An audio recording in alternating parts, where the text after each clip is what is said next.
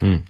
这次新闻通讯会上，武汉悍马体育管理有限公司总经理包波也介绍了今年武汉马拉松的相关情况。今年悍马会有三个特点：更高、更快、更新。更高呢是更高标准，今年将为冲击金标赛事继续做准备，所有的竞赛和服务环节都会按照马拉松金标赛事的标准准备。更快是指今年竞赛选手的水平，有三名男选手，他们的成绩都是两小时十分以内，这是以前没有的。另外，一共有十六名外籍精英选手参加，外籍选手和特邀选手的整体水平，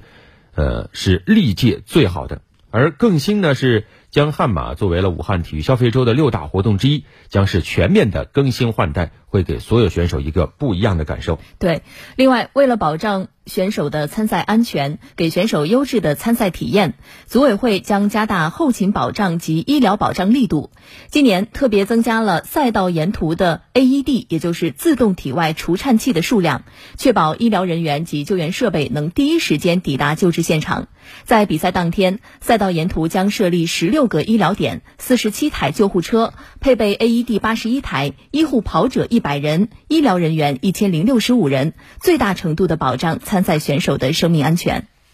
是的，嗯，我们说悍马呀，它是一座城市的节日。那今年在悍马音乐加油站、名校团队挑战赛等活动也依旧会亮相。为了让选手近距离感受到武汉的特色，二零二三悍马还为选手贴心准备了来汉后的游玩指南，从严肃跑者和佛系跑者的不同视角。分别规划了赛前一天跑玩武汉的经典路线，引导跑友来汉后打卡体验，力争让每一位跑友在悍马过程中跑得开心，玩得尽兴。